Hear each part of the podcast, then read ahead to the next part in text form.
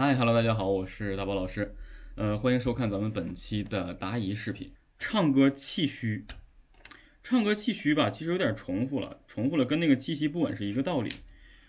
唱歌气虚，首先是什么意思呢？就是呃不稳，可能是你气息控制不好，但是唱歌气虚呢，是气息的另外一个问题，就是你的气息量不够，要么是你的气息量不够，要么就是你在演唱中浪费的气息太多。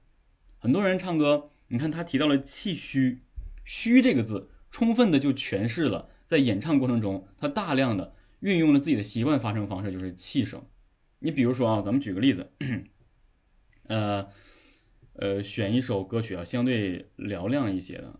我昨天听了，我脑海里一直在回回想我们昨天听了一首歌，我无意中听到的啊。乌苏里江来唱又唱，就这一句话，这是个乌苏里船歌，超老的歌曲，我也不知道我怎么就想起这首歌了。我就想举个例子，就是比较嘹亮的歌曲，是吧？一颗呀小白杨长在哨所旁。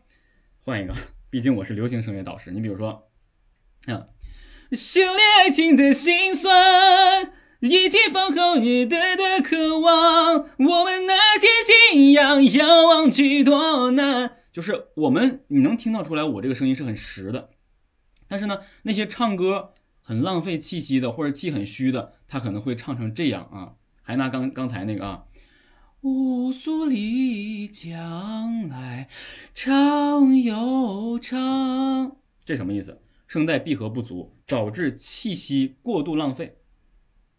声带闭合不足导致气息过度浪费，这是气虚的主要原因。